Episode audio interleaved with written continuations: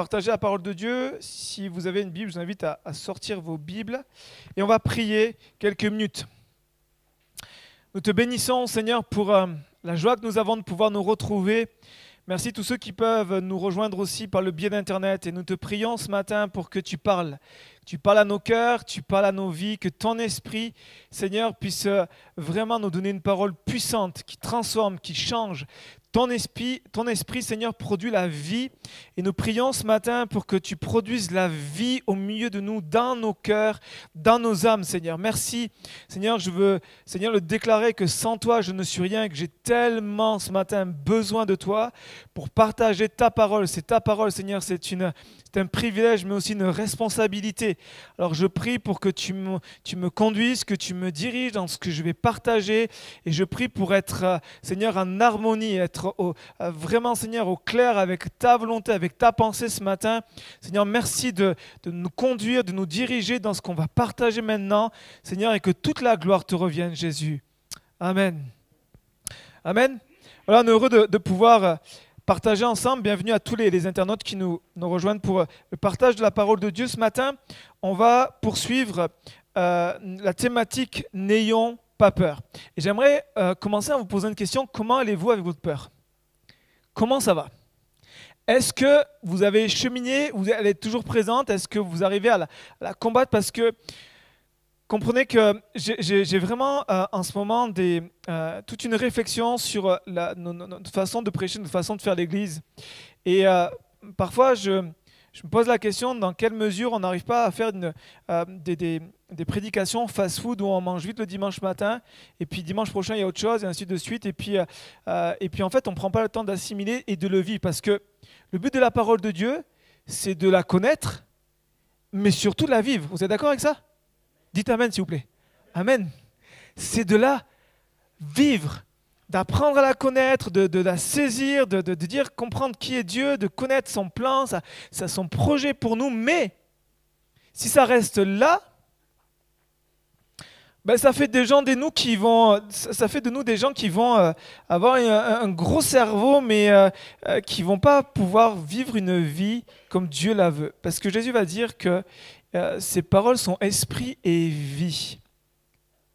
C'est-à-dire qu'elles doivent produire quelque chose dans nos vies, elles doivent se manifester. Et ce matin, j'aimerais encore prendre le temps de nous arrêter sur, sur la peur, parler de- de nos peurs. Parler de nos peurs parce que c'est un sujet qui est beaucoup plus profond que ce qu'on peut le penser et que parfois ses racines sont beaucoup plus profondes que ce qu'on peut imaginer en nous. Et face euh, à la peur, on a deux réactions extrêmes dans nos églises. La première réaction, c'est ceux qui vont être euh, comme vraiment prisonniers de la peur et qui vont pas développer la foi, qui vont laisser la peur les envahir au détriment de, développer une vie de foi, une vie de, euh, confession de la parole de Dieu, de, déclaration, de, profession de foi. C'est ce moment où on va se retrouver, c'est ceux qui vont se dire, ben oui, mais c'est trop dur, et puis ils vont vite envahis par la peur et, et ne plus réaliser qu'ils sont enfants de Dieu, comme on en a parlé ce matin. L'autre extrême, c'est ceux qui, euh, en certains euh, déni qui disent, ben non, moi j'ai pas peur, et puis qui vont enfoncer, et oubliant qu'en fait ils sont humains. Oui, Dieu nous a donné son esprit, mais la peur est, un, est une émotion humaine. Et jusqu'à ce qu'on rencontre Jésus, on reste humain toute cette vie sur terre, l'apôtre Paul nous dit, il vivait ce combat entre sa chair et son esprit, il était pleinement humain, même s'il avait vécu des choses extraordinaires. L'apôtre Paul, quand vous voyez sa vie, il a vécu des miracles extraordinaires, mais il reste néanmoins un humain. Et nous sommes humains avec cette vie sur terre, avec son lot de combats, avec son lot de défis, et c'est tellement important de, réaliser que le bon équilibre, je crois, dans la vie chrétienne, c'est de reconnaître nos peurs, mais de les affronter par la foi et par son esprit. Amen.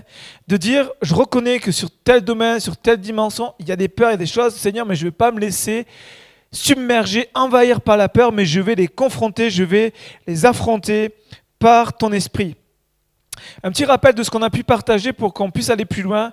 Euh, c'est important de s'at- s'attaquer à nos peurs parce que sinon ce sont nos peurs qui vont nous consumer au fur et à mesure. Vous savez, c'est c'est dangereux de, de, de, de, de mettre de côté nos peurs ou de ne pas nous, nous occuper de nos peurs parce qu'un jour elles vont surgir de telle manière qu'elles vont nous faire perdre le contrôle. Et euh, on ne faut pas vivre avec la peur. Dieu nous appelle à ne pas être un peuple peureux. Dieu nous appelle à être un peuple fort. Mais ça, j'aimerais vous dire, on n'a aucune force dans nous. Dieu nous appelle à être un peuple fort parce que notre force dépend de lui. Notre force dépend de son esprit. Et euh, on, tellement, euh, a tellement besoin de, de la puissance de son esprit pour confronter nos peurs. La peur est identifiée comme principale et grave maladie qui touche notre siècle. Sa nocivité peut affecter les santé spirituelles, physiques et psychologiques. Et nous avons vu qu'il est important d'examiner ce qui est vrai et ce qui n'est pas vrai. De faire le point sur est-ce que c'est fondé, est-ce que c'est pas fondé. Est-ce que c'est dans mon imaginaire, est-ce qu'il y a vraiment il y a quelque chose de concret, une peur qui est, euh, qui est réelle. Et nous devons, suite à ça, confronter euh, la peur avec courage et foi. Et la dernière fois, nous avons vu que la, la peur a une caractéristique, c'est que elle vole. La peur vole notre identité d'enfant de Dieu. La peur vole notre joie. La peur vole notre zèle, notre passion pour Dieu. Vous avez remarqué que quelqu'un qui est dans la peur, il n'est pas passionné, il est en mode plus tremblant que plus dans waouh, dans l'adoration et dans, et dans la gloire. Et la peur vole notre, notre joie, notre zèle, vole les rêves de Dieu. La, la, peur vole les appels de Dieu, viennent complètement avorter. Je, je, connais des situations où par peur, des gens ont complètement avorté l'appel de Dieu dans leur vie. Et quand je parle d'appel, comprenez bien, ce n'est pas forcément l'appel au ministère. Les ministères dont les cinq ministères. Ça pas ce que Dieu a placé dans votre cœur, ce qu'il a placé dans votre vie, les projets, les choses que Dieu a placées en vous. Et on ne se sent pas qualifié, on ne sent pas la hauteur, on se sent trop petit, puis la peur vient comme voler ce que Dieu a placé en nous. Puis la peur vole notre ardeur et notre enthousiasme. La peur éteint la vie d'esprit, c'est pour ça que l'apôtre Paul va dire à Timothée, ce n'est pas un esprit de timidité qu'on a reçu, un esprit de peur, de crainte, mais c'est un esprit de force, d'amour et de sagesse. Et bah, si vous ne l'avez pas vu, prenez le temps de le regarder, mais je ne vais pas le détailler ce matin. Mais rapidement, pour faire un rappel, pour aller un peu plus loin dans ce qu'on va partager, il y a quelque chose qui est important, c'est que Dieu nous donne son esprit pour faire face à trois choses que la peur aussi vient toucher nos vies. La peur est une force. C'est une force. Parfois, c'est plus fort que moi. C'est pour ça que l'Esprit de Dieu, l'apôtre Paul va détailler à dire, l'Esprit de Dieu est un esprit de puissance. De puissance vous recevrez une puissance et vous serez mes témoins. Pour ne pas laisser cette peur qui est une force nous envahir. Ensuite, la peur euh, vient nous, nous éloigner les uns des autres. La peur de l'autre, la peur de ce que va penser de l'autre, la peur du regard du prochain, la peur du jugement de l'autre. Et on a vu que la peur euh, vient nous mettre des murs entre nous alors que l'amour vient créer des ponts. Et l'amour, l'amour parfait bannit la peur, la Bible nous dit, dans Jean, l'épître de Jean. Et j'aimerais vraiment nous encourager et, appuyer sur ce point-là dans nos, dans nos vies d'église, dans notre communion fraternelle. C'est que ne pas laisser la peur régner dans nos relations les uns les autres. La peur de si je lève ma voix, qu'est-ce qu'il va dire? Et si je commence à prier? Et si je commence à dire quelque chose Et puis si je me libère de ça, je me libère de la peur. Je me libère la peur parce que l'amour parfait bannit la peur. L'amour, selon Dieu, ne soupçonne pas le mal. Et parfois, on a peur de faire des choses, on a peur d'aller, on a peur de, de s'ouvrir. Pourquoi? Parce qu'il y a un soupçon de ce que l'autre peut faire comme mal sur nos vies. Et c'est vrai que quand on a souffert, quand on a vécu des blessures, quand on a vécu des choses qui ont été douloureuses, il est évident que euh, la réaction, c'est qu'on se referme, on se replie. Quand vous avez une blessure, quand vous, euh, vous saignez ou quand vous faites mal, vous faites quoi? Vous montrez pas votre, vous remettez, vous protégez votre plaie. Et c'est la même chose sur le plan émotionnel, sur le plan humain, relationnel. Lorsqu'on est touché, on est affecté, on se replie. Et on a besoin de l'Esprit de Dieu. On a, et là, c'est vraiment quelque chose que je pense, c'est pas quelque chose de, de naturel. C'est surnaturel, ça. Parce que la vie dans le monde, c'est ça. Mais nous, nous sommes appelés à vivre autre chose. Nous sommes appelés à être le peuple de Dieu qui fait la différence. Pas par nos forces, mais par la puissance de son esprit. Et l'esprit de Dieu est un esprit qui nous communique son amour puissant. Son amour qui va penser les blessures, son amour qui va nous amener à aller vers l'autre. Et puis, l'esprit de Dieu est un esprit de sagesse. La sagesse pour développer l'autocontrôle, pour développer une maîtrise de nous-mêmes. Amen. Maintenant, j'aimerais continuer à développer ce thème parce que euh, il, me paraît, euh, il me paraît actuel et il me paraît tellement important avec ce qu'on vit aujourd'hui. Vous avez vu depuis euh, vendredi, vendredi la menace terroriste est toujours d'actualité. Et ça m'a interpellé parce qu'il y a quelques, quelques semaines à peine, je parlais avec l'équipe d'accueil et je leur dis, on est en fond dans le Covid, mais il ne faut pas oublier qu'on est toujours en vigipirate. Et euh, parce que ça peut tomber à tout moment. On est à fond, les médias nous bombardent de Covid, Covid, Covid, Covid, mais on oublie qu'il y a des menaces aussi. Et il faut qu'on se prépare. Il ne faut pas tomber dans la peur, il faut être prudent, mais il ne faut pas euh, tomber dans la peur. Mais c'est forcément anxiogène tout ce qui nous communique. Et puis de, voir ces, fanatiques qui, commencent à, faire des, choses qui sont atroces. Euh, le contexte avec l'épidémie qui sévit, puis avec les mesures qui deviennent de plus en plus compliquées. Et puis, ce qui est aussi, je pense, et j'en parle avec plusieurs d'entre vous, ce contexte euh, dans lequel on vit où il y a une crise économique et sociale qui est au seuil de notre porte. C'est-à-dire que le jour où ça va éclater, ça va faire mal. Et beaucoup, beaucoup, beaucoup, vous le savez, hein, beaucoup sont dans la peur de dire qu'est-ce qui va passer de leur avenir? Et c'est une réalité, c'est normal. Mais j'aimerais vous dire que nous vivons dans ce contexte-là et Dieu est un Dieu qui euh, n'est pas, euh, comment dire, euh, n'est pas, n'est pas tellement loin ou n'est pas absent de notre réalité. Lorsque Dieu nous donne une parole, c'est toujours contextualisé. Et quand il donne une parole, je crois que vraiment, par rapport à notre contexte actuel, il est en train d'encourager son peuple à dire n'ayez pas peur. N'ayez pas peur, ça ne veut pas dire soyez ignorant de ce qui se passe. N'ayez pas peur, ça veut dire apprenez à me faire confiance, développez votre foi, développez votre, confiance en moi. Et la peur n'est pas, c'est différent de la prudence. On est d'accord avec ça? La prudence, c'est important de l'avoir. Vous voyez, euh, on a annulé certaines choses. Euh, la semaine dernière, je, par prudence, je ne suis pas venu, je me mets en isolement pendant 7 jours. Pourquoi? Parce que euh, la prudence, c'est juste l'analyse du risque à prendre ou pas. Alors que la peur, c'est tout autre chose. La peur, c'est un sentiment qui nous envahit, qui paralyse littéralement nos vies. Et j'aimerais partager avec vous ce matin un domaine particulier de la peur qui est l'inquiétude. Et j'aimerais avec vous, si vous avez une Bible, vous inviter dans Jean chapitre 14. Jean chapitre 14, et on va lire le verset 1. Jean chapitre 14, verset 1. Il nous est dit que votre cœur ne se trouble point. Croyez en Dieu et croyez en moi, dit Jésus. Que votre cœur ne se trouble point, croyez en Dieu et croyez en moi. Ce texte-là, je l'ai partagé mardi, je ne vais pas le développer, mais ça introduit cette, cette troisième partie de N'ayons pas peur. C'est que Jésus ici est en train de dire, quand il dit que votre cœur ne se trouble pas, il utilise en fait le mot, euh, le mot est traduit par tarasso, qui donne deux idées. La première idée, c'est troubler, c'est agiter, être troublé une chose en la remuant d'un mouvement de va et de vient. C'est être agité de, de partout. Ensuite, la deuxième définition qu'on donne Tarasso aussi, c'est inquiéter, craindre et anxiété. Donc Jésus est en train de dire, si on, remet ça, que votre cœur ne s'agite pas, que votre cœur ne s'inquiète pas, que votre cœur ne soit pas anxieux, ne soit pas dans la crainte. Et il va dire, croyez en moi et croyez en Dieu et croyez en moi, le Père et le Fils. Et Jésus est en train ici d'opposer les deux. Il dit, soit c'est l'un, soit c'est l'autre.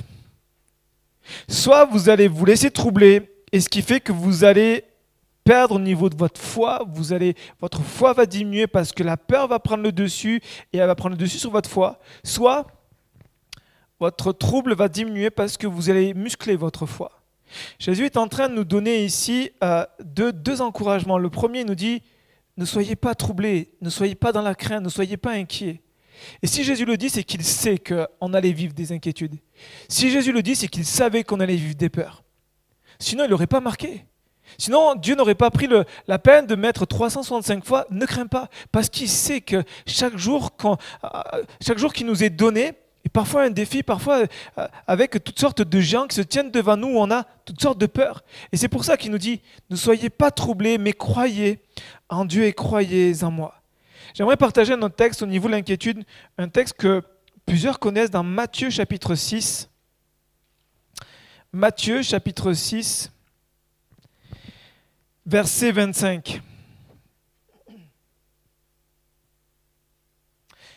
Matthieu chapitre 6, verset 25. Jésus va dire, c'est pourquoi je vous dis, ne vous inquiétez pas pour votre vie de ce que vous mangerez, ni pour votre corps de quoi vous serez vêtu. La vie n'est-elle pas plus que la nourriture, et le corps plus que le vêtement? Je fais une pause. Ça, c'est vraiment une parole qui est contextualisée aujourd'hui. Combien de gens en entendent, mais je ne sais pas comment je vais faire pour nourrir mes enfants, comment je vais faire pour... euh, quand on parle de vêtements, c'est tout ce qui est de, de- de- de- des, des- besoins élémentaires, légitimes, de s'habiller, d'avoir un toit, vous voyez ce que je veux dire? Et quand on regarde aujourd'hui, c'est là. Et c'est une parole que Jésus nous donne aujourd'hui par rapport à ce qu'on traverse. Il dit, regardez les oiseaux du ciel, ils ne sèment ni ne moissonnent. Ils n'amassent rien dans les greniers votre Père céleste les nourrit. Ne valez-vous pas beaucoup plus qu'eux? Qui de vous, par ses inquiétudes, peut ajouter une mesure ou une coudée à la durée de sa vie? Et pourquoi vous inquiétez au sujet du vêtement? Considérez comment croissent les lits des champs. Ils ne travaillent ni ne filent, cependant, je vous dis que Salomon même, dans toute sa gloire, n'a pas été vêtu comme l'un d'eux. Si Dieu revient ainsi l'herbe des champs, qui existe aujourd'hui, qui demain sera jetée au four, ne vous vêtira-t-il pas à plus forte raison, gens de peu de foi? Ne vous inquiétez donc point et ne dites pas que mangerons-nous, que boirons-nous? Et de quoi serons-nous vêtus? Car toutes ces choses, ce sont les païens qui les recherchent. Votre Père céleste sait que vous en avez besoin. Dieu est au courant. Dieu et, il sait ce qui se passe aujourd'hui. Cherchez premièrement le royaume de Dieu et sa justice, et toutes choses vous seront données par-dessus. Ne vous inquiétez pas du lendemain, car le lendemain, le lendemain aura soin de lui-même. À chaque jour suffit sa peine. Amen. Ici, Jésus est en train de dire, ne, ne dites pas de quoi nous serons vêtus, de quoi mangerons-nous. Il est en train de nous dire, Jésus, euh, ne laissez pas la peur vous envahir. Ne laissez pas la peur commander votre vie. Et il va dire, mais si vous, si vous laissez la peur commander votre vie, vous êtes des gens de peu de foi. Et les gens de peu de foi obtiennent peu de choses de Dieu. Les gens de peu de foi vont arriver petit à petit à s'égarer, à, partir loin de Dieu. Et alors que Jésus nous dit, il suffit d'un grain de sénévé pour déplacer une montagne. C'est-à-dire qu'ici, Jésus est en train de dire, il ne faut pas que vous soyez des hyper spirituels. Il dit, Jésus est en train de dire, là où vous êtes, dans ce que vous êtes, commencez et apprenez à faire confiance à Dieu. Apprenez, regardez autour de vous, regardez les oiseaux, regardez comment Dieu prend soin de tout ce qui nous entoure. Si Dieu prend soin des oiseaux, combien plus forte raison prendra-t-il soin de chacun d'entre nous? Oui, mais le contexte, oui, mais c'est là qu'il y a l'opposition et qu'il y a ce conflit intérieur. Il y a tout le contexte que nous vivons qui est une réalité. C'est vrai ou pas? Oui. Mais il y a aussi une autre réalité qui est beaucoup plus forte et beaucoup plus puissante et qui se, se vit par la foi. Et c'est là que Jésus est en train de nous interpeller. Dit, ne vous inquiétez pas parce que l'inquiétude, la première chose, elle va vous épuiser. Qui, de par ses inquiétudes, peut ajouter une, une mesure de plus à sa vie? Est-ce que l'inquiétude va, faire quelque chose de différent? Elle va nous épuiser, elle va nous fatiguer, nous troubler, nous, nous voler la paix, nous voler tout ce que les promesses de Dieu. Et il est en train de nous dire, ne vous inquiétez pas parce que l'inquiétude ne sert à rien, mais apprenez à faire confiance à Dieu. Apprenez à, placer votre foi en Dieu. Parce que l'inquiétude et la peur marchent main dans la main pour nous terrasser, pour euh, venir euh, nous paralyser. Et elles vont se nourrir mutuellement. L'inquiétude va nourrir la peur, la peur va nourrir l'inquiétude. Et l'inquiétude nous pousse à anticiper l'avenir et à imaginer la prochaine catastrophe qui nous attend. Euh, On définit l'inquiétude comme être agité par nos appréhensions, nos incertitudes. Donc, on va se faire du souci. Et beaucoup disent, beaucoup de- d'études montrent que 80 à 70 à 90% de nos inquiétudes n'arriveront jamais. Moi, ça m'encourage quand j'apprends ça. Parce que je me dis, ok, Allez Rémi, fais vite le point. Tu as 70% à 90% de tes inquiétudes à jeter à la poubelle. Donc c'est-à-dire c'est comme si je fais le ménage dans ma vie, je dis ok, tout ce qui ne arrivera jamais, ça sert à rien que je me prenne la tête avec ça. Ça sert à rien que je mette autant d'énergie, autant de fatigue, autant d'épuisement parce que ça n'arrivera jamais. Jamais. Mais il y a des choses, oui, sur lesquelles il est comme euh, normal d'avoir une certaine euh, inquiétude. Mais j'aimerais euh, vous donner une, une, comment dire, une définition de l'inquiétude, en fait, une définition équilibrée de l'inquiétude par le pasteur Martin Lloyd Jones, qui va dire oui à la réflexion et non à l'inquiétude. Oui à la réflexion et non à l'inquiétude. Écoutez bien ce qu'il va dire qui est très intéressant. Il faut d'abord distinguer où est la frontière entre prévoyance légitime, ok, et appréhension paralysante. Prévoyance légitime, normale, ok? Quelqu'un qui ne se soucie pas du lendemain, il y a un petit problème, peut-être réfléchi. Mais euh, appréhension paralysante, c'est là que c'est pas bon. C'est là que Jésus nous met en garde. Et j'aime ce qu'il dit parce qu'il dit il faut distinguer, discerner où est la frontière entre prévoyance légitime et appréhension par exemple inquiétude. Vivre au jour le jour sans penser à plus loin serait insensé. L'Écriture nous exhorte à ne pas nous inquiéter du lendemain, ce qu'on vient de dire. Mais cette parole n'encourage pas l'insouciance. Sinon, écoutez bien, le cultivateur ne labourerait ni ne sèmerait jamais. Il lui faut penser à l'avenir. Amen. Mais il ne passe pas tout son temps à se soucier des résultats de son travail. Voyez là, la frontière qui est quand même fine entre je prévois, il faut que j'anticipe, c'est normal, il y, a un avenir, je fais des choses, mais je ne vais pas porter un souci, une inquiétude au résultat du travail. Est-ce que ça marche, ça ne marche pas? Je fais confiance à Dieu. Je m'appuie sur Dieu. Parce que parfois on dit, ouais, maintenant, euh, facile de dire, ne euh, s'inquiétez pas, mais moi, j'ai une affaire, j'ai des enfants, j'ai un travail. Où est-ce que je veux dire? Il y a plein de choses qui, au-dedans de nous, qui se font de notre vie, qui sont source d'inquiétude et qui sont légitimes et qui sont même, parfois, c'est des choses que Dieu nous a données.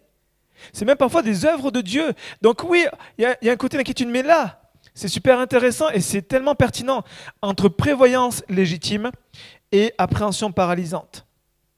Il va dire, le secret consiste à réfléchir à l'avenir sans s'en inquiéter afin de ne pas sombrer dans une anxiété paralysante. Jésus va dire, le lendemain aura soin de lui-même, à chaque jour suffit sa peine. Le Nouveau Testament l'applique de façon spirituelle, mais ce principe euh, relève du simple bon sens. Comme se morfondre du passé, s'inquiéter de l'avenir revient à perdre son temps, il faut vivre au maximum dans le présent et ne permettre ni à l'avenir ni au passé de l'hypothéquer. J'aime beaucoup ce que dit ce, pasteur-là, c'est que le secret consiste à réfléchir à l'avenir sans s'inquiéter, sans s'inquiéter de ce qui va se passer. Oui, je réfléchis, oui, je prévois, oui, je pense, oui, je projette. Mais Seigneur, je place ça entre tes mains. Si tu le veux et comment tu vas conduire, je remets ça entre tes mains. Mais l'inquiétude vient très souvent frapper à la porte pour dire Est-ce que tu es sûr et comment ça va se passer? Et puis si jamais ça ne marche pas, et si jamais c'est fini, et puis après on, s'imagine et ça ne marche pas, c'est fini pour nous, et ainsi de suite. Et là on est parti dans des scénarios catastrophiques où 90% n'arriveront jamais. Vous voyez? Les 20 à 10% d'inquiétude, je ne les appelle pas inquiétude, j'appelle prévoyance légitime. Il faut prévoir. Il faut réfléchir.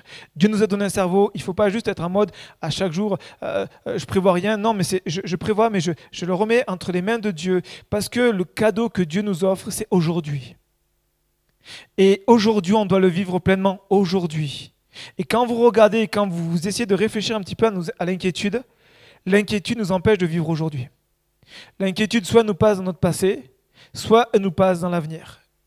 Et en fait, on ne vit pas le moment présent, parce qu'on est saisi par l'inquiétude qui nous vole le temps présent. Alors ne laissons jamais, mes amis, l'inquiétude, la peur diriger nos vies. J'aimerais vous inviter ce matin à un petit, un petit voyage. Vous êtes d'accord avec ça? Ouais? Il n'y a que trois qui sont d'accord? Vous n'aimez pas voyager? On va voyager dans notre imaginaire, mais on va voyager. C'est difficile de, voyager en ce moment, mais. Ok. Imaginez que vous êtes en voiture, vous êtes le pilote, et vous avez une direction, d'accord? Vous avez une direction, on vous a donné la direction pour aller d'un point A à un point B, d'accord? De Andrézieux-Boutéon jusqu'à, je sais pas, une super, un super endroit, super endroit où il fait chaud, il n'y a pas de pluie, et puis euh, pas de coronavirus. Imaginez qu'on vous donne cette direction-là. Vous êtes le pilote, c'est vous le pilote. Mais vous n'êtes pas seul parce que vous avez fait du convoiturage. Et dans la voiture, il y a Madame Inquiétude, Madame Peur. Je dis elle parce que c'est des, c'est des féminins. Je, ne vise pas les femmes en rien. Madame la peur, Madame l'inquiétude qui est là, et il y a aussi Madame la foi qui est présente. Puis vous êtes là et forcément, au bout d'un moment, le voyage, vous écoutez un petit peu ce qui se passe à l'arrière de la voiture. Mais le problème, c'est que ce qui va se passer dans la voiture va orienter votre voyage, va influencer votre voyage. Si vous laissez l'inquiétude, Madame Inquiétude, commencer à vous parler et lui laisser trop de place, qu'est-ce qui va se passer? Eh bien, vous allez commencer à être hésitant dans votre conduite. Parce que Madame Inquiétude va dire oui, mais, mais si on est en panne, et si on n'a plus d'essence, et si on n'a pas assez d'argent, et s'il manque, et si, et si jamais il y a, y, a, y, y a, un renard qui passe, et si jamais il y a une biche qui traverse, et si jamais il y a, et si, et si, et si. Et puis Madame Inquiétude va être vraiment en lien, ils sont en couple. Non, ils ne sont pas en couple, ces deux femmes, mais ils sont ensemble. Pardon. Excusez-moi de cette. Ils sont ensemble. Et Madame la peur, elle va arriver et elle va dire Madame la va dire, elle a raison, Madame Inquiétude. Parce que c'est dangereux. Et puis, euh, est-ce que vraiment on est assuré? Et puis, on ne sait jamais. Euh, je pense que c'est vraiment plus, plus simple de s'arrêter et puis d'aller prendre, euh, d'aller prendre sur YouTube une belle vue de, là où on doit aller, de, la belle vision de ce qu'on va faire. Et puis, on va se poser tranquillement à l'abri, on va être protégé. Il n'y aura pas de problème. Dans ce cas-là, on va rien vivre, mais on sera protégé. On va vivre une vie stérile, mais on sera sans problème, sans risque. Madame la peur prend le dessus. Et puis il y a Madame la foi qui de temps en temps apparaît. Parce que certains dimanches, on vient, ou certains moments, on se connecte, ou certains moments de la, semaine, on va se brancher à la parole de Dieu. Et puis il y a Madame la foi qui toc toc, qui dit Fais confiance, n'aie pas peur, Dieu est avec toi, vas-y, prends courage. J'illustre un petit peu, mais vous comprenez un petit peu l'image, c'est que dimanche matin, on fait le bloc de la foi.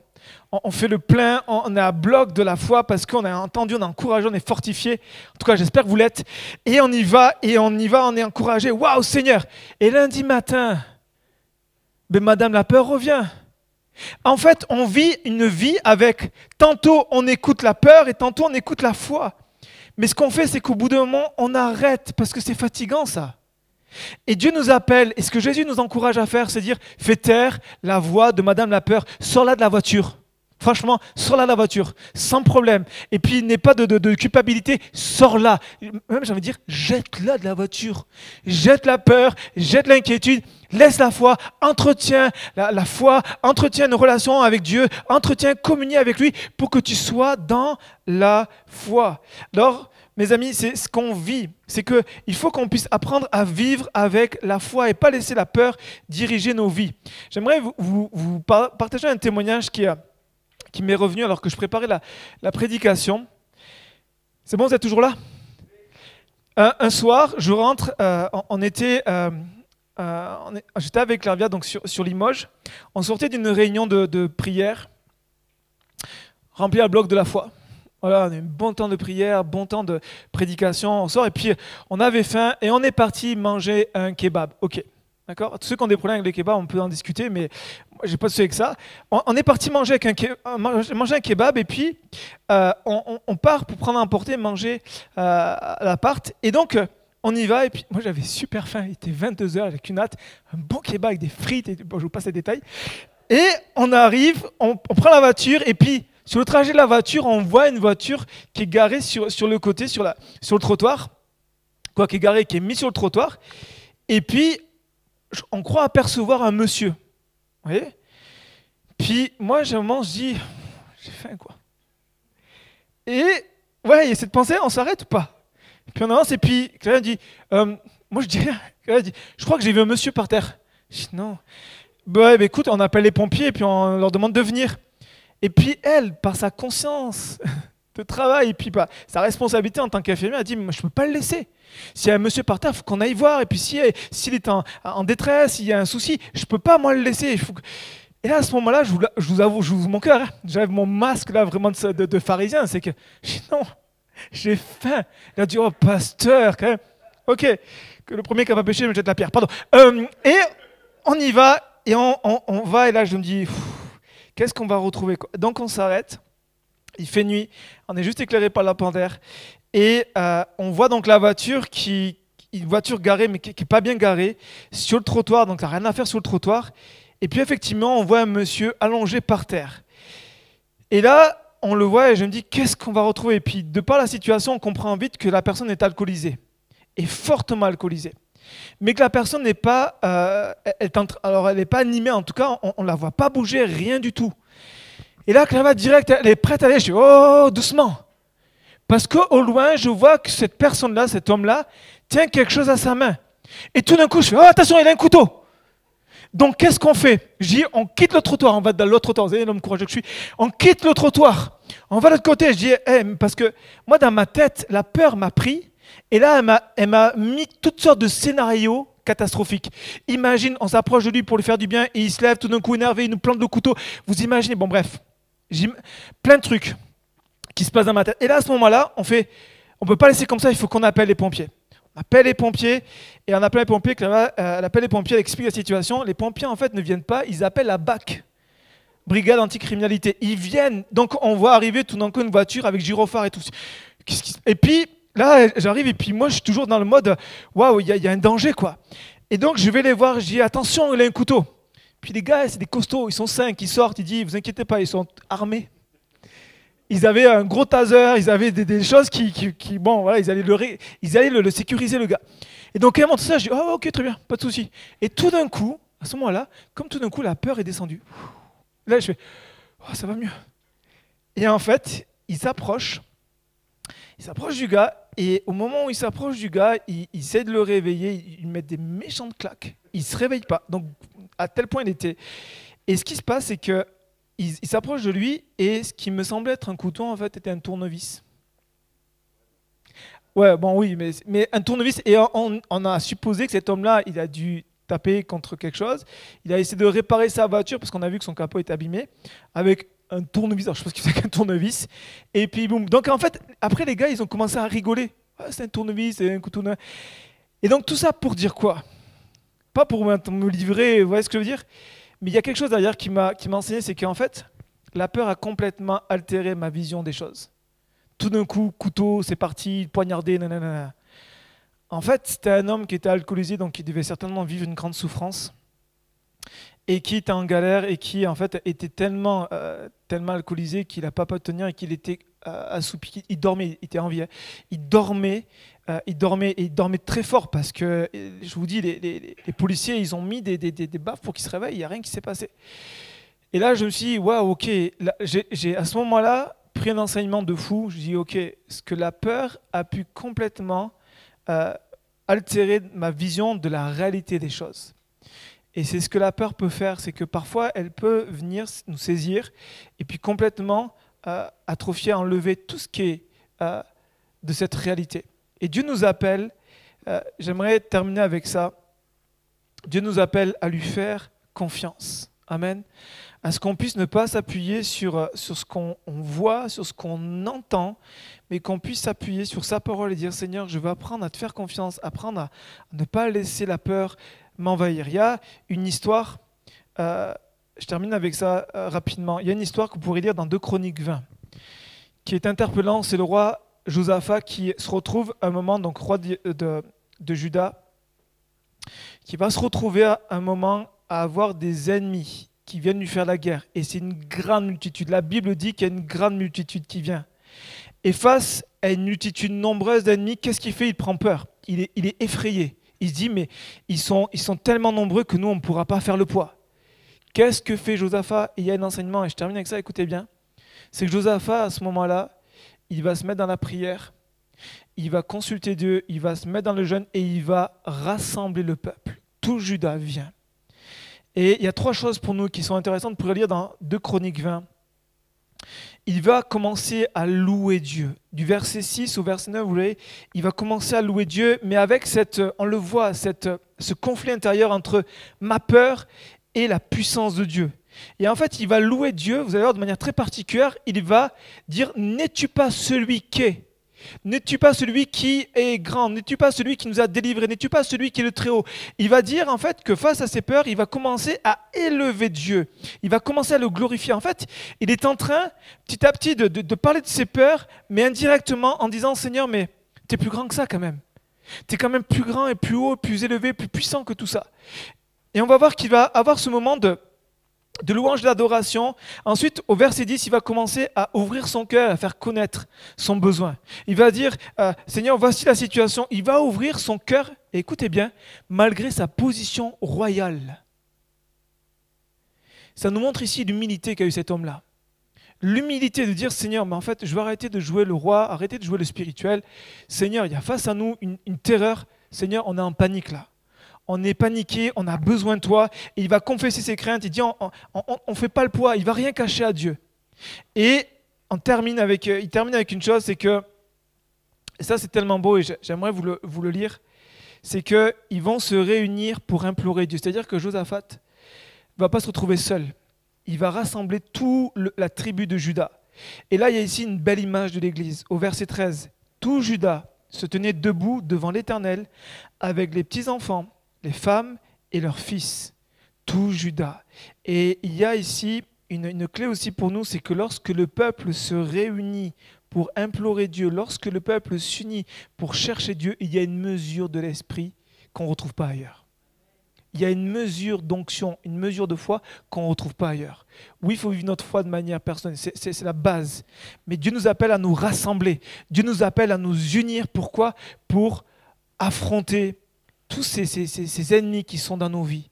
Et ce qui s'est passé, c'est que, verset 14, alors, la Bible dit alors, parce qu'il a fait ça, alors l'Esprit de l'Éternel saisit au milieu de l'assemblée euh, un homme et puis il va prophétiser. Et la Bible dit que Dieu a combattu pour eux. C'est-à-dire qu'ils n'ont rien eu faire. Si, ils ont commencé à partir au combat, ils sont arrivés au combat, ils ont juste récupéré les récompenses. Ils n'ont pas combattu. Ils ont récupéré tout. Parce que Dieu avait combattu pour eux. Et ça, c'est tellement important pour nous. C'est ce que nous dit Philippiens 4, verset 6. Ne vous inquiétez de rien, mais en toute chose, faites connaître vos besoins à Dieu par des prières, des supplications, des actions de grâce. Et la paix de Dieu, qui surpasse toute intelligence, gardera vos cœurs et vos pensées en Jésus-Christ. C'est ce qu'a fait Josaphat. Il a commencé à me dire, je ne peux pas m'inquiéter, je vais faire connaître mes besoins à Dieu par des supplications, par des actions de grâce, par la louange, par l'adoration. Et Dieu a déversé sur eux la paix, a déversé cette paix qui a gardé leur cœur et leurs pensées centrées sur lui. Alors j'aimerais terminer ce matin en disant, dans ces moments de terreur, dans ces moments où ça frappe fort, dans ces moments où on vit un contexte qui est très anxiogène, apprenons à nous confier en Dieu, à nous enfermer en Dieu et à le vivre ensemble. Amen. Pas juste quelques-uns d'un côté de l'autre, mais j'ai vraiment ça sur le cœur. C'est que ici, c'est une image qui m'a tellement béni quand j'ai lu. Tout le peuple, vous imaginez, les enfants, les petits-enfants, les femmes, ils en sont réunis et ils sont tenus devant Dieu pour l'implorer et Dieu a manifesté sa gloire. Et j'aimerais ce matin terminer en nous encourageant ne pas rester isolés, mais à pouvoir euh, nous rassembler, à pouvoir nous rassembler pour dire Seigneur, face au contexte dans lequel nous vivons, nous avons besoin de nous unir, nous avons besoin de nous fortifier, nous encourager par tous les moyens qu'on peut avoir. C'est vrai que parfois c'est pas évident, mais par les moyens, et, prions pour ça, pour dire Seigneur, ouvre-nous des nouvelles perspectives, donne-nous de nouvelles directions, mais donne-nous de pouvoir faire face ensemble par la foi. Amen. On prie ensemble. Seigneur, merci pour ta parole qui nous encourage. Seigneur, à ne pas laisser la peur nous envahir ou nous terrasser, mais à pouvoir nous confier en toi. Nous prions ce matin. Je prie ce matin pour que tu viennes fortifier nos cœurs en toi. Tu dis, Seigneur, que vos cœurs ne se troublent pas, mais croyez en Dieu et croyez en moi. Seigneur, on veut te faire confiance. On veut, Seigneur, vraiment te faire confiance et on veut bannir l'inquiétude de nos cœurs. On veut bannir la peur de nos cœurs. Et on veut te dire, Seigneur, notre avenir est entre tes L'avenir de nos familles est entre mains. L'avenir de notre pays est entre tes mains. L'avenir, Seigneur, de notre Église est entre tes mains. Seigneur, et nous voulons vraiment tout placer entre tes mains, te dire, notre Dieu, c'est toi qui combats pour nous. C'est toi notre force, c'est toi notre soutien. Seigneur, merci de nous aider dans ces temps difficiles à pouvoir nous rassembler. Je prie, Seigneur, pour que ton esprit appelle tes enfants, Seigneur, des quatre coins de la France à se rassembler pour s'unir contre, Seigneur, cette épidémie, contre, Seigneur, ce qui vient nous terrasser, contre tout ce qui voudrait, Seigneur, Seigneur, euh, nous, nous, nous écarter loin de toi. Nous prions ce matin pour que tu nous aides par la puissance de ton esprit, ni par force ni par puissance, Seigneur, mais par ton esprit, fais-le. Par ton esprit, fais-le dans nos vies, au nom puissant de Jésus. Seigneur, merci pour ta parole qui est la vérité, qui nous encourage, qui nous fait du bien. Je prie ce matin pour tous ceux qui vont écouter ce message par le biais d'Internet, tu puisses les bénir, que tu puisses les encourager, tu puisses les fortifier par la puissance de ton nom. Merci de fortifier tous ceux qui sont présents en ce lieu maintenant. Tu les renouvelles dans tes promesses, dans ta parole, et que ce matin, on reparte avec la foi, que demain, on continue à marcher par la foi et que après-demain, qu'on puisse être un peuple qui marche avec une foi ferme, une foi conquérante, une foi audacieuse, au nom puissant de Jésus, Père. Amen.